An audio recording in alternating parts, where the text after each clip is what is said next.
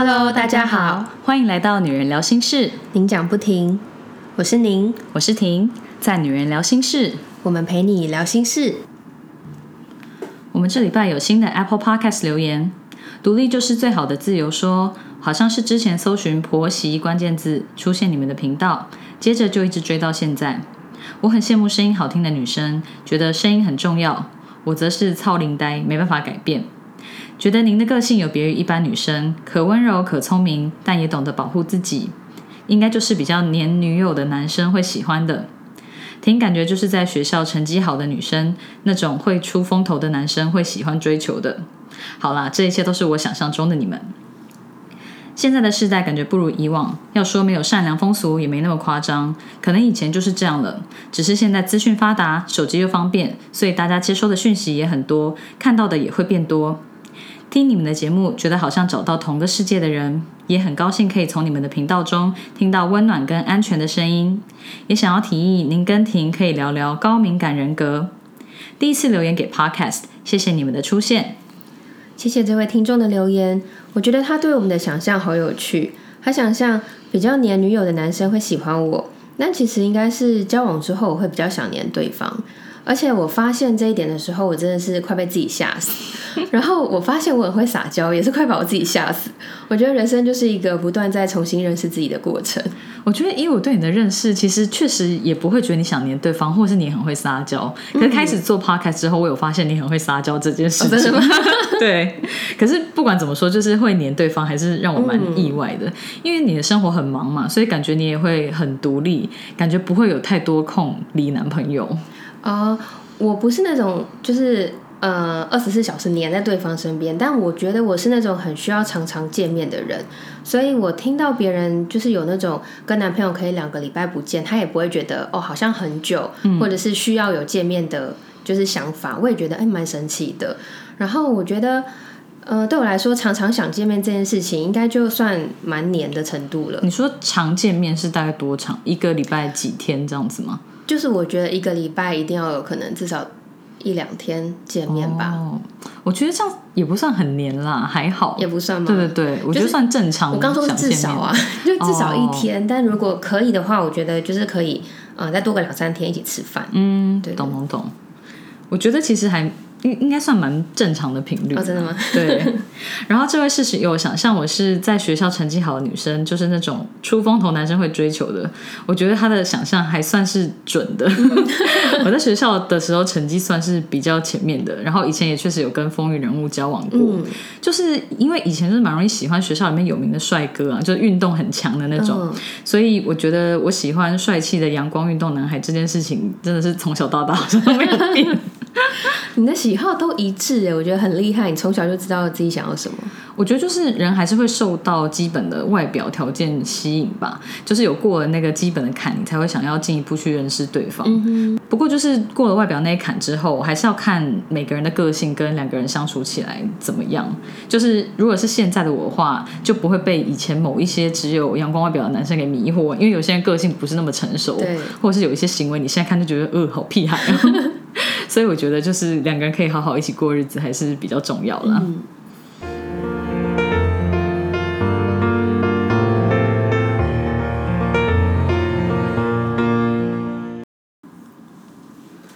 去年底我们在安排行事历的时候，还想说今年的过年比较晚一点，是在二月。结果时间咻一下就到了。对，时间真的过很快。今年的第二个年假要来了。小宁，你喜欢过年吗？我蛮喜欢的。我觉得过年就是一个你可以光明正大耍废的时候啊。像以前学生的时期，你就只会觉得啊，这个是寒假里面一段比较热闹，然后每天的行程都会跟家人一起过的一段时间。可是我觉得毕业开始工作之后，你就会觉得天哪，这个年假这段时间也太珍贵了吧！而且这几年身边很多人结婚，过年的年假就会看他们在那边分配，说啊夫家要待几天，娘家可以待几天，然后你自己还剩几天，你就可以感觉到那个考量的层次又更不一样了，就是每一天都得好好珍惜的感觉。刚听你说寒假，就哦离我们好远。对啊，可是以前真的会觉得哦，它就只是一段寒假里面比较热闹的事情。对对对。那像你喜欢过年吗？我也喜欢，就是觉得过年真的是每年可以难得放长假的时间，而且就是会很有年节的气氛。嗯，我自己之前都是除夕跟家人聚在一起，然后周一可能走春，之后几天就比较可以安排自己的行程，像是有一些朋友也会从国外回来嘛，就可以跟他们稍微约一约，真的是很开心。嗯，那嫁给老王以后，过年的行程就变成我除夕会在娘家吃完午餐之后，再南下去老王家，跟他们家吃年夜饭，然后初二的时候会回娘家，真的是会觉得。回娘家这个传统安排在初二实在是太好了，就是等于回到台北之后，我还有几天自由的时间。就是他初二相较于整个农历年来讲，算是前面对对对，我觉得算是偏前面一点点 这样子。这一集我们也有在去年底超前部署的做了调查系列，收集了室友们对于过年的想法，每一家特别的传统以及期待跟不想面对的事。那我们今天就一起来跟大家聊一聊吧。我们问大家：你喜欢过农历年吗？回答喜欢的有七十五趴，不喜欢的有二十五趴。不喜欢的比例其实还是占了大概四分之一。嗯，应该是过年的时候还是会发生一些令人不想面对的事情，或是讨厌的事。对，我们后面也可以来讨论看看这些事情究竟是哪些事。对。第二个问题是，过年时需要移动到不同的城市吗？投需要的有四十六趴，不用的有五十四趴，差不多一半一半。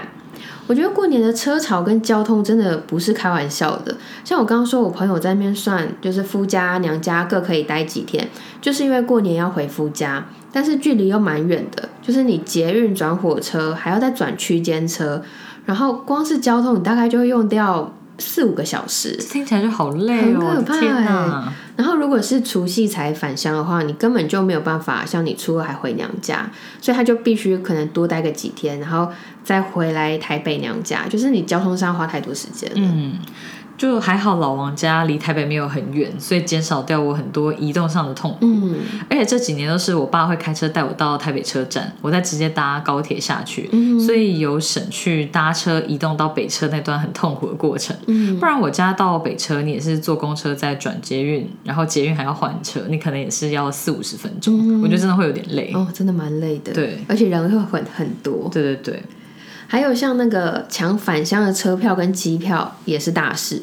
我有朋友他是金门人，他每到过年前就会听到他们就是金门人在讨论买机票的事情，就会忍不住跟着一起紧张，想说他今年到底有没有买到他想要的时间？因为如果没有的话，你就会延后。就是回去，但是你又不能延后回来，嗯，那那个跟家人相处时间就变短了。对，有一些是在热门旅游景点的人，就像花东那种，也是比较辛苦，他们就还要跟观光客一起抢票。票，对，我觉得这个时候就会想说，过年可以待在同一个地方，不用移动，是种幸福。真的觉得很羡慕，而且过年时候台北都会比较空啊，对，超空的，对，所以就比较可以稍微轻松一点这样。对。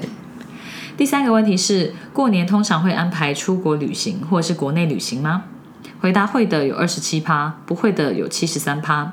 这题我的答案是不会，不过我后来想想，应该这也会分成婚前跟婚后，因为婚前大部分都是跟自己家人过年嘛，就比较会趁着年假的时候安排出国的旅行，或者是也有在国内一起出去住或出去玩过，就是只要家人们一起的话，其实不管在哪里就都是 OK 的。不过很多人都会趁着在过年的时候出国，或者是在国内旅游，那个旅费都会比平常贵，还蛮多的。因为要凑到大家一起放假的时间，真的是还蛮不容易的。所以有些钱就只能给他们坑了这样子。对。结婚之后的话，因为过年还要顾到老公家那边，就是我说的大部分是除夕跟初一会在老王家，然后初二之后就比较会在我自己的娘家，或者是在我跟老王的家，就比较不会安排出国或是在国内旅行了。所以我觉得这题我的答案应该是有分阶段的。那你呢？我们家会耶，就是往年我们除夕夜会先跟家族一起吃饭。然后初一的时候就会跟教会的朋友，然后是以家庭为单位，我们就一起包游览车出去玩个三天两夜或四天三夜这样子。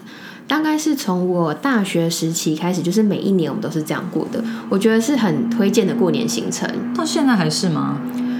呃，其实到前一两年还是，但是这一两年。因为主办的是我们家，就是我我妈妈，或者是另外一个家庭的家长，就是大概就是这两家轮流。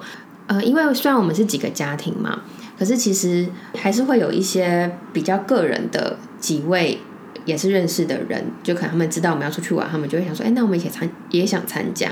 那如果有车位，基本上也是 OK。可是你知道人多的时候，有时候就会有一些声音。对啊，所以我之前就会觉得过年期间，然后看到我妈在那边处理一些我觉得有点莫名其妙的事情，我会觉得不太开心。我就会觉得我们今天办这个活动也没有跟你收什么钱，就也不是收钱。然后你们还要听你们在那边讲这些，我就会觉得不太开心，对对所以我就觉得，那不然这样子以后就是我们几个本来就很熟的家庭，我们自己去。对，那这样比较好，不然的话还要在那边好像办团，然后被那边写说吃的住的怎样对，之类的。所以后来这一两年我就跟我妈说，就不要办。嗯，对，我觉得也是休息一下啦。而且听到就是你妈是主办，我想说，嗯，你们家活动组的精神果然是遗传的，因为你也是活动组。对对耶，那你刚刚说就是这算是一个蛮推荐的过年行程，我想问你们都是就是怎么安排或者怎么玩的？嗯，因为像一般传统信仰，他们会有呃初一要拜拜的习俗嘛。可是因为我们都是基督徒，就没有，所以我们不用说初一一定要留在家里。那以交通来说，我们就会选择在初一一大早出发，或者是呃，因为教会礼那个初一的时候会有新春感恩礼拜，那可能就是参加完之后出发，所以通常会玩到初三或初四才回台北。那基本上你就跟大家的出游时间是错开的，因为可能大家准备要出去玩了，我们已经回来了，哦然后那个呃方向也会是相反的。对啦，比方说大部分都是初二回娘家之后才是自己的时间，可能要出去玩那时候才会安排。对啊，所以其实就很少会遇到呃塞车的问题。然后以旅伴来说，因为我们是以家庭为单位嘛，所以其实大部分的爸爸妈妈他们彼此都是好朋友，然后小孩之间我们都是从小一起长大的玩伴，所以都很熟悉。你就很像是跟大家庭出游。嗯，然后我觉得最棒的就是，因为有些行程是长辈有长辈的兴趣，比如说他们可能就喜欢赏风景、赏花、看植物，或者是骑脚踏车，或者是那种啊、呃泡茶聊天。可是小朋友可能就会去玩鞭炮啊，或者是玩游戏购物，然后任何就是横冲直撞或者很强的事情。然后你就可以分开来进行，也不会有长辈在旁边说啊慢内啦，不可以啦，什么不会这样子。然后你也知道说啊，我现在呃跟我的朋友去玩，可是我爸爸妈妈是有人一起陪伴的，对对对，就是他们也是跟他们朋友在一起，你就不用顾虑太多。我就觉得我们有相处的时间，然后也有彼此放松的时间，就是一个很好的旅行，对，这样听起来真的是很理想，很棒啊！而且因为我们都坐游览车，所以也不用有任何人开车，因为我觉得有有人开车很容易吵架。哦，也是，就是对很累，或者是开错方向，对或者什么的。你在车上就可以睡觉，然后下来之后玩一玩、吃一吃。我跟你讲，那段时间很容易瘦哎、因为你每天都是 固定时间吃饭，固定时间。因为虽然我们都是吃桌菜，就是分量蛮多的，可是其实你就固定时间吃饭，然后又不会太晚睡，因为可能会去一些山林里面还是什么，哦所以你也晚睡也不能干嘛。对对，然后可能就是呃稳定的作息，然对，回来之后就瘦了。这不错哎，有娱乐，然后又可以变瘦，没有很少可以在过年的时候变瘦的吧？然后后面就回来了。第四个问题，我们请大家分享各自家里的过年传统。像婷，你家有什么过年的传统吗？以前是年夜饭会去爷爷奶奶家吃，然后初二会去外公外婆家。不过后来长辈的部分只剩下爷爷跟外婆，就是一边只剩下一个，对，所以大家就比较少会在过年的时候有那种大型聚会了，就会变成是平常可能就会去看看他们，但是比较不会过年一大票人聚在一起，因为我觉得其实聚在一起也会给长辈或者老人家一些压力。嗯，对，那如果说真的要聚会的话，我们可能就会选在外面吃饭，不然像以前那样都在家里弄一大桌菜，其实对长辈来讲真的是一种负担。嗯，那像我爷爷就是很会做菜那种，所以过年的时候都会期待他会准备什么很丰盛的食物。然后我奶奶也会做如意菜，好像也叫什锦菜，因为她可能要准备大概快十种食材。然后我觉得那种切起来就真的很功夫，可是有一些食物的味道就是过年的时候的记忆这样子。那个是一道菜？那是一道菜，哦，对啊，它就可能就是有什么豆芽啊、肉丝啊，然后红萝卜啊，都是切的很细的那种，就是很精致的菜这样。哦，那外公外婆那边的话，因为同辈的表兄弟姐妹比较多，所以过年就会玩那种西巴啦，就是掷骰子的那种游戏，对。然后稍微小赌一下，那边就会很热闹。嗯，真的很热闹哎，对。而且因为同辈的表兄弟姐妹很多，我觉得很棒。对，然后可能就是我有一个姨丈，就是习惯性的会坐庄，嗯哼，然后那个胜负欲又很强，所以就很好笑，都是他跟一群小孩玩这样，然后也是都会呛声啊，还是干嘛的，所以还蛮有趣的。真的，像我们家的过年传统，就是我们除夕夜会玩扑克牌，因为我们家族没有发红包的传统，然后跟你比较不一样，就是我们小孩之间的年纪差距算大，然后人数也不多。我记得好像是上大学之后，就是呃家族就没有再发红包给我们了，就是只有爸爸妈妈会包红包这样子。所以年夜饭之后，我们就会回家，然后我爸妈会先发红包，之后我们就会开始玩扑克牌。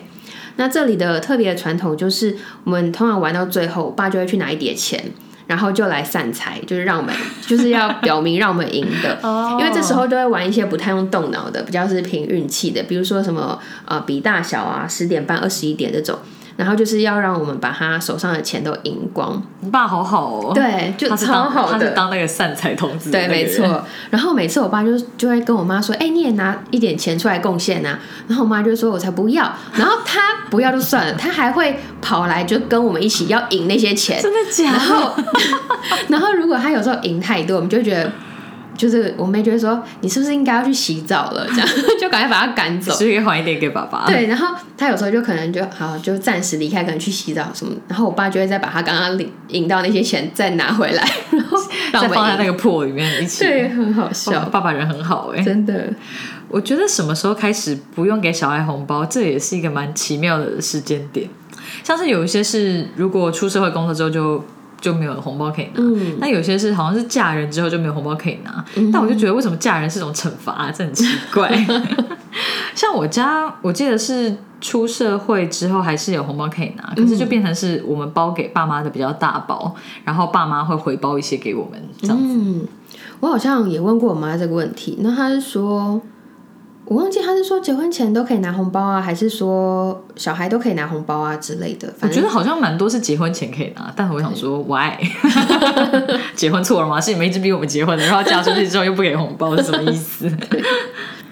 然后像刚刚讲那个是除夕嘛，那其实剩余的过年天数，我们家就是饭后会开始玩桌游或是拉密，然后大富翁之类的，就是比较会大家聚在一起玩，不会说就是各自回房间做自己的事。除了我妹以外，我妹不太喜欢玩游戏，她不喜欢输。哦，你之前有讲过，对哇！但是严重到过年的时候，她也不喜欢的。对，然后有时候我们会，比如说像呃，我们家玩的扑克牌比较是那种要动脑的，比如说接龙，或者是像拉密这种要动脑。拉密是什么啊？啊拉密它就是它是呃称为以色列的麻将，它就是以色列那边传出来的一个桌游的游戏。那它就是数字排列，哦，呃，所以比较是。嗯，就是一个很需要动脑的游戏，哦但我们家很喜欢玩。哦，然后有时候我们就会就是也会玩一点点钱，就是可能比如说赢一局多少钱这样子。那我妹她就会觉得说她没有偏财运，那她不会想要把她自己的钱拿出来在这个地方上挥霍，所以她就会自动 pass，不然就她就会逼我们说不可以玩钱。哦，然后如果像玩大富翁，因为我超爱玩大富翁，然后大富翁感觉玩的很容易生气，一直走到某个人的地，然后要给钱。对，就很好玩。然后通常玩一局可能就会三四个小时以上。我妹就会说她不要玩，然后我们就会拜托，是我拜托，就说拜托，那你可以当银行吗？就是因为我们现在都是用那个大部分，就是用卡嘛，卡片，它不像是以前要发纸钞这样子。我就说你可以当银行吗？他就会勉为其难当个一两个小时的银行，然后就会再也受不了我们还要继续玩，他就说我不要了，我要回去，所以他就会离开现场。像我也是不喜欢输嘛，但是我好像没有你妹那么严重。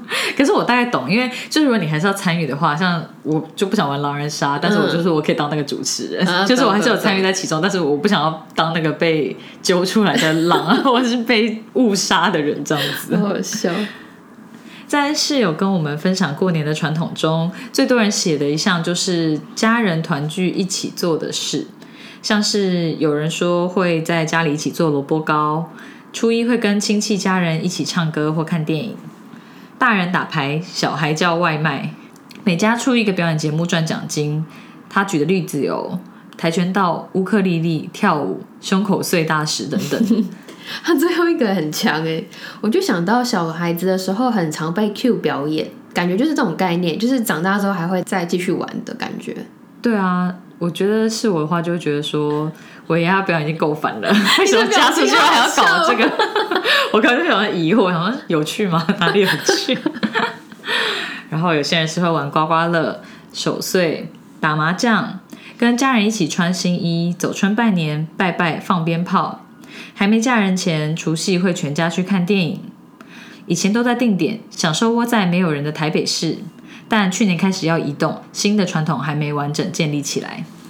我觉得像结婚之后啊，可以慢慢建立属于自己家庭的新传统，其实也算是蛮有趣的事情。嗯，自己家庭指的是什么？就是新的家庭啊，就是结婚之后你跟先生的小家庭哦，这样子。对啊，就是我觉得。对我来讲，应该就是要彼此配合比较多吧。像是我自己创立的新传统，就是在除夕那天要在家吃完午餐，再去老公家吃晚餐。这个也算是吧。而且未来你们有小孩，可能就会有一些新的哦。对，也是有可能。天，或者是会比较 多你们属于你们自己这个家的行程。对对对，这倒是。嗯，像第二多人写的过年传统，就是跟年夜饭或者是跟吃有关的，像除夕围炉，整桌满满的年菜。吃炸年糕，吃饺子，喝桂圆红枣茶，回外婆家吃大餐。年夜饭除了吃火锅之外，一定要有阿妈的炒米粉。除夕一定要吃螃蟹。初一早上吃素，初二回山上放冲天炮。除夕回老家拜拜，在外面吃桌餐。初一跟家人去逛百货公司。全家大概二十五个人，一定要全部洗完澡才能吃年夜饭。天哪，这个人数！对我看到那时候想说，希望他们家有很多间浴室可以用，不然你就是要从下午就开始轮流洗澡。对啊，这人数好惊人哦！可是过年真的是还蛮多会跟食物有关的回忆。嗯，对，就有些东西真的是过年的时候你才会吃，就是像那种什么，嗯，炸年糕啊，对，那种就真的是会有过年的回忆。对。第三段人写的是跟拜拜有关的传统。初一去大庙拜拜，初一会先去附近县市的知名公庙参拜和逛年货大街，一天下来可以走访七到八间庙。除夕拜拜，初一拜拜，初二还是拜拜，拜完回奋起湖外婆家。哦，天哪，好多拜拜行程。对啊，而且七到八间庙好厉害哦。对啊，好多。再来，还有人写过年最喜欢的事就是领红包。虽然只是大家一起吃饭，不过阿公阿妈的红包都是分开包的，所以会有两包。而且不管有没有结婚的孙辈小孩，都还是可以一直领红包。哦，我觉得羡慕，真的蛮好的。对，像我是嫁给老王之后，到他家也是有他爸妈的红包可以领这样子，所以我觉得红包虽然你要包出去的有变多，但是收到的好像更多一点。哦，那很不错。对对对。有室友说过年的传统就是工作卖年货，过年期间是年货商店最忙碌的季节了。嗯，虽然没有办法跟一般人一样在年节好好休息，不过还是要祝这位室友的店生意兴隆哦。对啊。关于过年传统的最后一个回答是室友说被阿妈一直碎碎念，是传统。对我那时候想说啊，我在传统看到这一个回答吗？希望这个室友他经过不断的锻炼，他可以有一颗很强的心脏跟耳朵。第五个问题，我们请大家分享农历新年最令人期待的事。像我自己就是期待过年可以好好休息一下。嗯，虽然说现在要去夫家，没有办法一直待在台北放松或者摆烂，但是年假因为有好几天嘛，所以还是可以好好利用一下。对，我的期待也是就是可以睡饱。然后虽然我家就是没有办法让你一直睡，就是可能他们爸妈还是会觉得说就是。呃，你时间到就是来起床吃饭啊，或是你过年然后整天睡算什么？可是至少跟其他天比起来，就是可以睡比较饱，比较空这样。对，然后我就发现，在整理这个的时候，很多室友写的期待项目也是这个，像室友就会说，期待睡到自然醒，睡到饱，睡觉 能爽爽睡，爸爸不会觉得你很废，没错。能期待放假本人放这么多天假就很期待，已经没有红包领，大概只有放假耍费很期待。反正就是各种睡觉跟放假的排列组合。听大家回答就觉得睡觉跟休息真的是很重要，所以我也是完全可以理解。对，第二多人期待的事情就是红包了，领红包、发红包、包红包给老爸老妈。我看写红包留言的人有好几个是我的朋友，我就在想说，会期待领红包的感觉好像都是大家族的人，因为像我自己家族的人没有那么多，然后会发红包的，就是也只有爸爸妈妈，所以我就想说，这个期待感就好像没有他们那么高，所以我就在想说，感觉对大家族来说领。领红包是一件很热闹的事情。对啊，他们可能就觉得亲戚很多，就可以从很多亲戚那边收到红包，就很开心。对，想到也觉得很好。对，不过我觉得像是这种的话，就是还是要看他们是给多少，因为如果有的是亲戚很多的话，他们可能就是公定价，然后那个数字就会比较低一点。对，但是如果说是那种很有。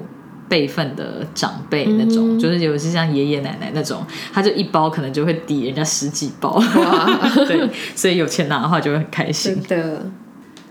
第三多人期待的是农历年的家族团聚时光，可以跟堂哥堂姐们一起聊天，去别的亲戚家玩，和家人一起赌博、吃年夜饭，团聚吃吃喝喝，跟家人聚在一起，因为每隔几年都会少一个人。我之前有想过一样的事情，因为我刚刚不是讲说我们会有包车旅游吗？那我曾经也想过说，不知道这样的旅游还可以办几年？因为等到我们这一辈的小孩开始结婚了，就是你过年的家庭组成又会开始变动。对啊，然后你就不知道说，同样的家族，你出游还能玩几年？就是我觉得这种感慨，你在。就是在你吃年夜饭的时候，应该会蛮有感的。嗯，真的会。就是嫁人之后，大部分而言，除夕跟初一还是会在老公家那边过嘛，比较难跟自己的家人在一起。虽然说这个其实应该也没有什么硬性规定，嗯，就是不过如果没有什么特别的需求或者是要做的事情，我自己还是觉得就是不用在这一点上面跟老公吵，或者让他为难。嗯不然大家应该都会问说，哎，那你老婆怎么还没来？可能会觉得你们有发生什么事情这样子，跟吵架之类。对，我觉得这样子也不是很好。嗯，那我们更久以前有聊过嘛？像百灵果的凯莉跟她老公都会分开过年，他们可能就是在自己家吃完饭之后，可能会去跟老公家稍微打个招呼，但就是不会一起吃饭。可是我觉得，毕竟不是所有爸妈都可以接受这样，他们大部分应该都还是会觉得出现就是要在夫家过。虽然应该也没有什么硬性规定，可是我觉得这就跟小孩大部分都是跟爸爸姓是一样的，就是有些东西你如果要去争取的话是可以的。对，可是以大部分社会传统的框架跟概念，就是这个东西。还是有他应该要走的一个方向。那如果你不是什么事情都要据理力争，或是有很强烈的原因。我觉得这种事情就算了，对啊，不然的话真的也是，你当然也是可以跟先生说，我希望可以一年在你家过除夕，一年在我家过除夕，这当然也是可以，那就是看两个人怎么沟通了。对，还有要跟家族沟通。对，我觉得要跟家族沟通这件事情比较难，因为长辈大部分都更有传统观念。我觉得说不定我说我们今天决定除夕要在台北过，我爸妈可能也会觉得说，哎，这样好吗？就是老王家可以接受吗？我觉得他们可能也真的还是会这样子想。对，嗯。也有很多人都是期待过年的时候可以吃吃喝喝，室友说期待满桌的美食，吃不完的零食，而且绝对不会有人阻止你吃，很有仪式感的围炉，吃高档餐厅，期待大吃特吃。说到吃，我就想到我前几年有在过年期间拜访我台南朋友家，因为那一次是我们家族就是呃旅游，我们那次好像是去高雄，然后就是一路玩上。北部这样子，然后那时候就是在最后，爸妈还有其他的朋友他们要回去之后，我就选择我就没有跟他们一起回台北，我就去台南朋友家玩，然后就在他家住了几天，感受一下台南过年文化，我真的有被震撼到，因为我就是北部小孩，我都没有去过南部过年，嗯，然后最震撼我的一点就是他们家的餐桌上会一直有热热的食物可以吃，我觉得。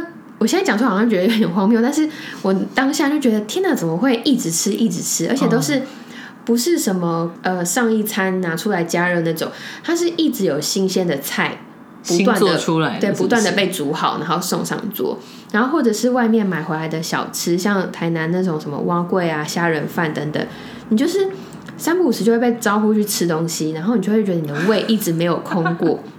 我那时候才发现哦，这就是台南人的过年，因为。旁边的邻居也会带着食物，然后来你家打个招呼，而且真的就可能就是聊一下下，也不是说来你家做客，就是可能真的是把这个菜跟你分享，嗯，讲个十到十五分钟，然后就离开，就一直有客人来，然后我就觉得哇，好热闹哦，就是原来这么热闹，真的很有年味的感觉，就觉得啊，我在准备这个时候就想说，换我去台南吃东西，真的，大部分人去台南的行程都会排很多次，吃到不行这样子。很多人都会怕过年的时候吃过多东西会变胖。不过像我以前是没有什么这方面的困扰，因为我以前不是很喜欢吃桌菜，就是每一种桌菜我可能都只会夹一口，就是吃一下味道这样子，所以我就不太会因为亲戚要一起聚餐而变胖。嗯，为什么啊？为什么不就是以前就不喜欢，我也不知道为什么。像我以前也不喜欢吃自助餐，就是一个偏好问题。哦，所以就了解，嗯不不是因为特别，是因为那些菜色你不爱。就是我觉得可能也是吧，可能因为就是以前就是比较喜欢吃西式的食物，哦就是懂对于那种桌菜的中菜我就没有太大的兴趣。哦，不过后来我觉得我对桌菜的接受度就有变高，嗯就是还是不会吃到太多啦。可是就是嗯，不用太担心说过年的时候要控制体重，然后压力太大这样子。不过我觉得就是嗯，我们现在年纪越来越大，然后新陈代谢真的也是越来越慢，过年的时候还是要稍微注意一下。好好笑。像我很喜欢吃桌菜，嗯因为我是一个很爱吃白饭的人。哦天哪，我超爱吃白饭这听起来好可怕、对，然后我我家不太吃白饭，我家都吃一些嗯常人没办法接受的饭。我自己觉得你，说石谷米那种吗？我觉得石谷米还算好了，就是我家都会吃那种。嗯，反正就是糙米，然后可能就会混石呃石谷啊，或者是呃一些糯紫米还是什么，反正就是是你觉得太健康东？混西混，还是混太多的关系？基本上它很健康，但它的口感真的很不怎么样。我我说老实话，我真的不怎么样。懂然后，可是因为像我妹，她就是一个很注重健康饮食、运动的人，嗯，所以她就她就会觉得我吃这个不是为了它好吃，是为了它对我的身体好。OK，然后我就觉得哦，那你多吃点。嗯，很有爸妈那边的念对力这样子。然后像我我妈之前就是在我忘记在哪里，她就买了那种国外还是哪里的小米，它看起来就很像是我们认知的那种小米的嗯颜色，黄色什么。鸟吃的那种，对不对？然后重点是那个小米煮出来，我当下就觉得天哪，这个就是一个鸟饲料的味道，真的就是。然后我所以我刚刚就说小鸟吃，对，然后可是那个那个好像不是台湾产的，反正它就是国外的。然后我就觉得我一口都不想放到我的嘴巴里，然后我就不想吃。我妹也觉得很难吃，但是我妈那时候就说：“是哦，我那时候是看到它蛋白质含量很高，所以为你买的。”我妹听到蛋白质含量很高，她就说：“好，我吃。”我就跟我妈说那一锅全部给她吃，我一口都不要放在我的碗里面。我觉得太太恐怖了。哇，妹妹很有决心我哎，对她是个很有决心的人，我就觉得好，她很强，还好有她可以吃。但是你无。法接受，然后我最近就，因为我前阵子就是我朋友跟我介绍菊糯米，嗯。那我就觉得哎，菊糯米它口感还不错，所以我就就是买了一些在家里面。然后因为菊糯米它本身是没有粘性的，所以如果你的饭还是一些什么藜麦，哦我家还会加藜麦。可是我觉得藜麦有的蛮好吃的哎，看怎么做就对了。对我真我真的觉得，如果它在沙拉上，完全是另外一种。对对对，我的认知是在沙拉上。但如果它今天是在饭里面，你就会觉得这一切都太阿杂了。哦，就是很很混乱的感觉对，然后呃，然后因为有了菊糯米，它必须要让那那一锅饭有粘性。我就是我妈就会加白米，然后我就觉得菊糯米救了我的生命。你知道我以前在家吃饭啊，我都会跟我就如果要添饭，我爸就会说你要吃多少，我就说给我一个 OK 的 O 的大小，就是这样子。天哪！哎、上次我们讲那个你家种无花果还是拔辣的大小，也是用这个 OK 的 OK 的哦，对，因为我就会跟他们讲话 OK O，这不会太少吗？你要吃你就吃别的啊，就吃饭啊，吃哦我听到呃你说，我听到你说你很喜欢吃饭，我以为都是一碗饭的那种。我喜欢吃白饭，嗯就是就是一般的白饭。所以是因为你爸帮你添的不是白饭，所以你才只要 OK 的 O 的大小？对对对，然后现在因为有了菊糯米，就会加了一点白饭，然后呃，它还是会加藜麦跟糙米吧，可是它的整个口感哦真的好很多，OK 所以我现在都可以吃个呃半碗或三分之一碗，嗯就是我觉得有进步。懂，还好啦，毕竟就是饭就是精致的淀粉嘛，所以你确实不要吃太多还是比较好。对，可是听到你就那么多种煮在一起，就会觉得说不会有有的熟有的不熟的问题嘛，就都还是会煮的熟哦。那种就是你事先泡的时间会不一样，就是会分开。好功夫、哦可是我跟你说，从我国小吧，我们家就这样吃、哎，我记得我国小的时候，那时候是我妈会加什么紫米还是什么，反正它的颜色会变比较深。我小时候都会称我们家的饭是黑饭，因为它看起来就是黑黑的。我小时候不知道什么米啊，我就会说又要就是我们家是黑饭，然后 外面的饭都是白然后饭。别人都没有听懂那是什么东西，好笑，连饭都是没有学问。真的。有室友回应，过年期间最期待的事跟玩有关。在台北过除夕，感觉很特别，走在人很少的空城，感觉很清爽，很棒。我在整理这个时候就想到，以前 Seven 刚推出黑糖真奶的时候，我那时候就很疑惑，想说为什么便利商店还要抢真奶的市场？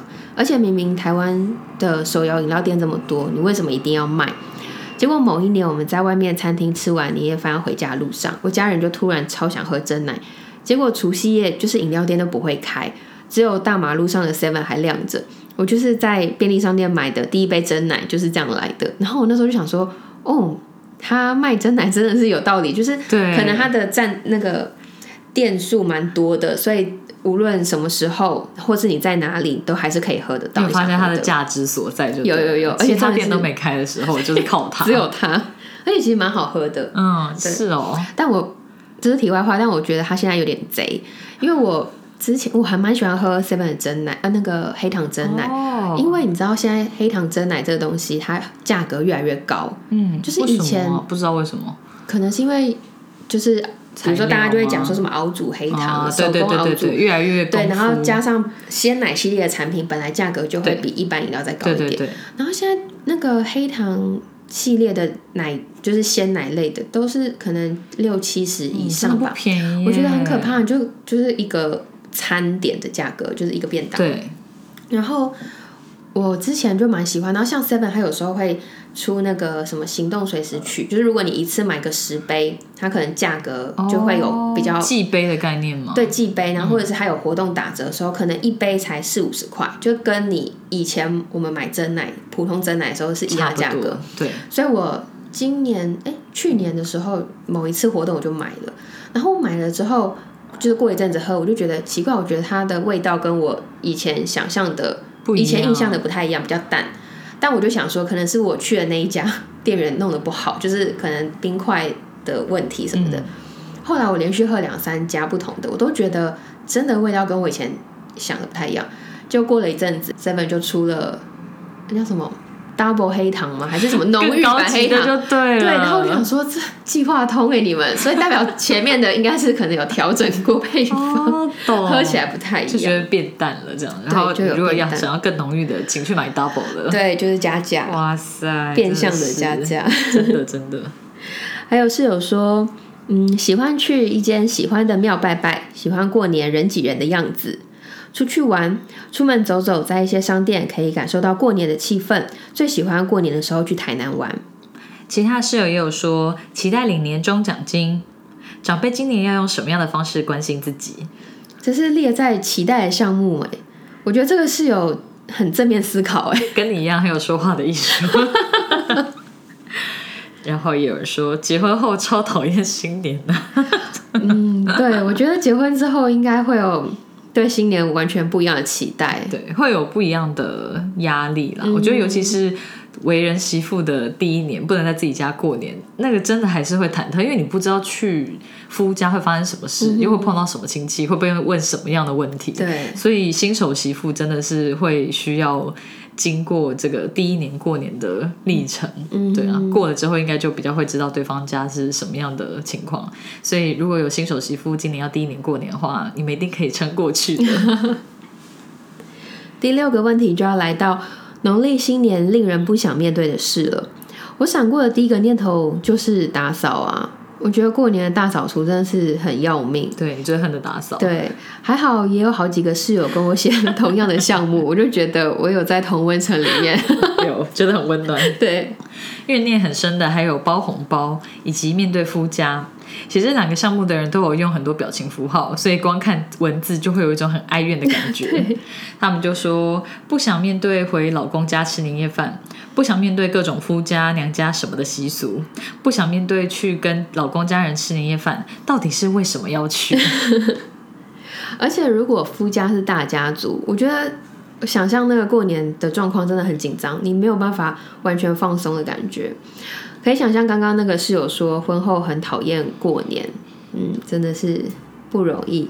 对，因为我那时候就是第一年跟老人家过年的时候，就有在很多人一起吃饭的餐桌上面，就是被他的亲戚就是说啊，如果要生的话就早点生啊什么的。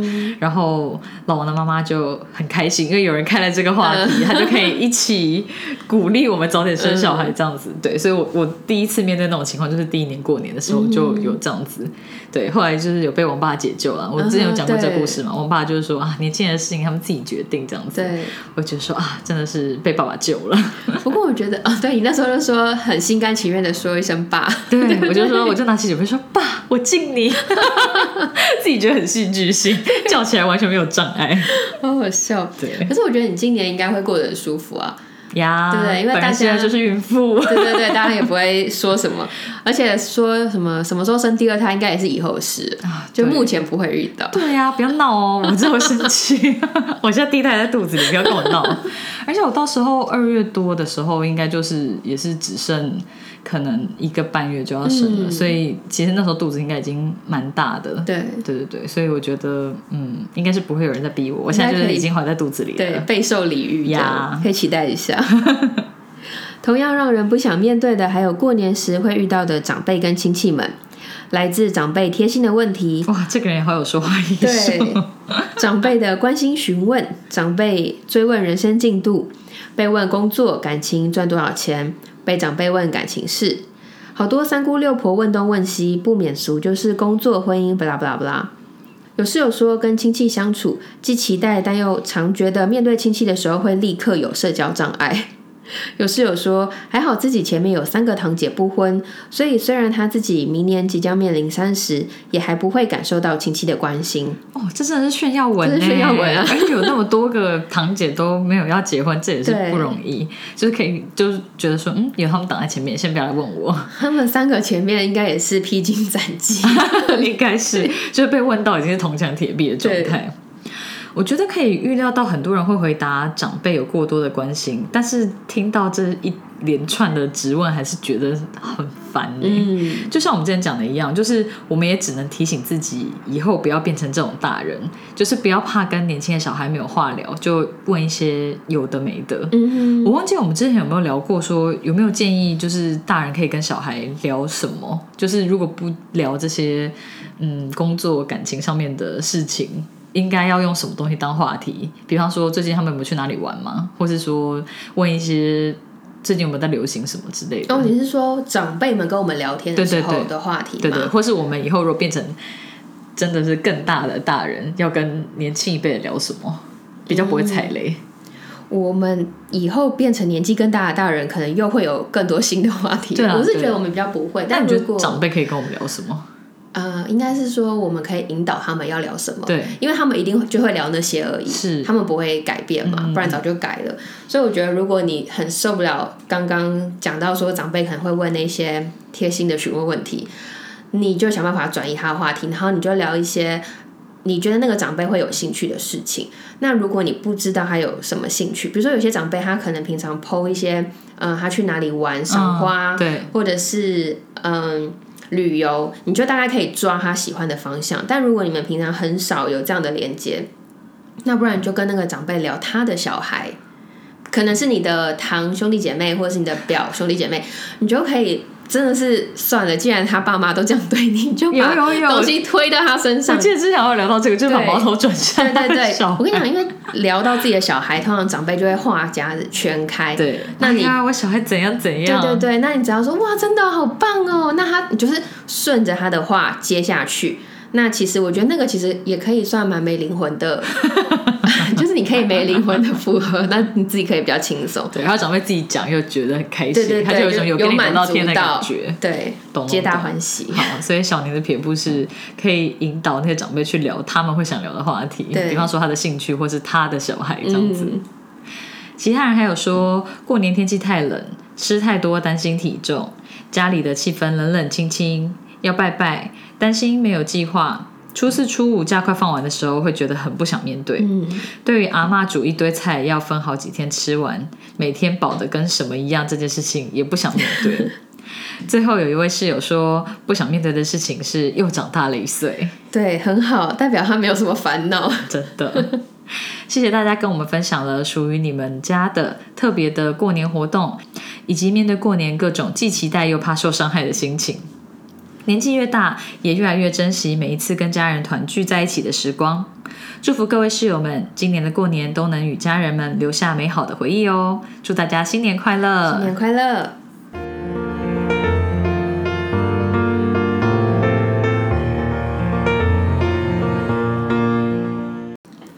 我朋友那天看到我们的现实动态，就是关于我们在问农历新年的一些大家的经验调查，他就想问说，就是有没有一些对于新手媳妇，或者是像比如说女友到对方家里面去拜访的一些心法，在过年的时候。嗯，我觉得就是以新手媳妇来讲。嗯，尤其是第一年不能跟自己家一起过年，那个心情真的会蛮复杂的。我之前就有说，有一些人她是独生女，她就想到说啊，爸妈自己两个人单独吃饭，她就觉得很可怜，然后想到也很难过。然后跟其他的新手媳妇聊，他们也都很难过，就是一整个都是难过的氛围这样子。那我觉得就是第一年碰到这样的情况，一定会觉得嗯。百感交集，或是面对夫家也会觉得有很多未知，毕竟是第一年跟对方家一起过年嘛。对。不过就是还是可以想着说，反正就是只要除夕跟初一过了之后，你就可以回娘家了。所以我觉得就是要让自己稍微转换一下心情，你就想说啊，反正就是时间没有很长，那你就是尽量在夫家也要开心的度过，就当做一个不一样的体验这样子。然后我觉得也可以问问看夫家有哪一些过年的传统或者是习俗，比方说可以先问问看老公他们家过年都会跟哪些人吃饭，或是比方说初一会去走春啊，或者会去亲戚家拜访啊，这样子如果你稍微知道一下对方家过年的习惯是什么，你可能也会比较有心理准备一点。嗯嗯，而且先认识一下亲戚的话，可能到时候现场遇到真人，你可能。呃，在对答或者是在聊天的过程可以更自然。对，我觉得可能也是可以让先生给自己做一些亲戚背景的补充。虽然以男生的个性，他们可能就会觉得。啊，就是什么那个叔叔阿姨有什么好讲的？我觉得蛮有可能会这样的。但是如果说可以做一些人物背景的介绍的话，那说不定也是会比较有概念一点。对，嗯。那像我自己第一年到老王家过年的时候，他哥哥就也有鼓励我，他哥哥就有传讯息问我的心情怎么样，因为那时候我们还没有到老王家碰面，然后他就跟我说不要紧张，你就当做是出差三天两夜。我就觉得哇，这个说法真的是蛮不错的。对，他好幽默，真的是。对，就是如果你没有办法。真心接受这件事情的话，你就当做是工作吧，就是要当人妻跟为人媳妇的一个工作这样子。那第二点的话，我觉得就是基本礼数还是要做到嘛，像是过年到人家家拜访，应该还是要带个伴手礼。对。那我觉得如果说要好看又要很有面子的话，你可以挑比较知名的饭店的礼盒，因为这种的话就是。嗯，长辈也都会知道这是有名的牌子。那饭店的东西虽然比较贵一点，可是品质也不会差嘛。对，我觉得比起带一些你自己可能家里习惯吃的某个店的东西，说不定一开始去的话，你可能挑饭店的东西，长辈会就是觉得很有面子，跟。应该水准也还会不错，所以可以考虑这样。不过就是这个做法，就是你可能第一年带了饭店的东西，之后也要案例带饭店的东西。对对对，可能可以之后再加一些你自己喜欢的店卖的什么萝卜糕啊，或是那种什么甜糕之类的。对，让他们慢慢尝试一下不一样的口味也好。嗯嗯。哎，那带伴手礼的部分，我们我记得我们之前有聊过嘛，就是跟送礼有关的。我们之前在哪一集聊过送礼？我忘了，就是好像哦，是在讲说帮对方制造好形象的那一集，我们那时候有聊过嘛？嗯那时候好像就是有讲到说，但是挑一些礼品的时候，你可能要有一些故事性，或是要有一些用心的成分在里面，或者是投其所好。对对对对哦，对啊，像过年送礼也是嘛。那你如果知道他爸妈就是喜欢吃乌鱼子或者是什么海鲜类的东西，那其实也可以投其所好去送。对。那第三个就是，我觉得，嗯，过年的时候免不了会被问到一些比较敏感的问题。那这种情况的话，你就是多点头微笑，然后看着老公，让老公帮你回答。因为有些问题真的是比较敏感，像过年一定会被问到跟结婚生子有关问题。像是如果是女朋友去男朋友家拜访，人家一定会说啊，你们什么时候要结婚呢？那这件事情如果两个人都还没共识，那也很尴尬。那就交给男生回答吧，看看他对他的亲戚或家人会讲到。哪一方面。可是我觉得如果带回家的话，大部分应该就是已经有要结婚的共识了吧？是只是对于时间点的部分，可能还没那么确定。对，但我觉得这部分可能也要先跟男生那边沟通好，因为可能有些男生他们真的是不太会看人眼色，嗯，所以你在看他，他可能想说，哎，怎么了吗？发生什么事？干嘛看我？有可能就很要踹他两脚。讲出来。像是我觉得这真的是需要先提醒的，因为我跟老王也是有过类似的经验，所以就变成是我后来快到他家的时候，我都会提醒他，就说如果被问什么什么话题，你要记得自己回答，不要让我回答，因为我回答就很尴尬、啊但是他回答的话，他比较可以跟他讲说啊，不要问这个，这样，嗯所以我觉得这件事情也有差，因为总是免不了会被问到一些。不是很好回答问题，对所以如果说可以交给嗯对方回答的话，我觉得会比较好一点。就通通推给他。对对对，以上这三点呢，就是我们对新手媳妇或者是准人妻到对方家拜访的一些心法。那在这集节目上架之后，我们也会在我们的 IG 的线动调查，就是询问大家有没有其他的想法，也欢迎到时候可以跟我们聊哦。如果你喜欢我们的声音、节目内容或我们分享的心事，欢迎订阅这个 Podcast。如果你是用 Apple Podcast 收听，请给我们五颗星的评价，给我们鼓励哦。有任何话想对我们说，都可以写 email 给我们，或者是 Facebook、IG 搜寻“女人聊心事”，您讲不停就可以找到我们喽。我们会把相关的链接放在 Podcast 的资讯栏中。女人聊心事，陪你聊心事，我们下次见，拜拜。拜拜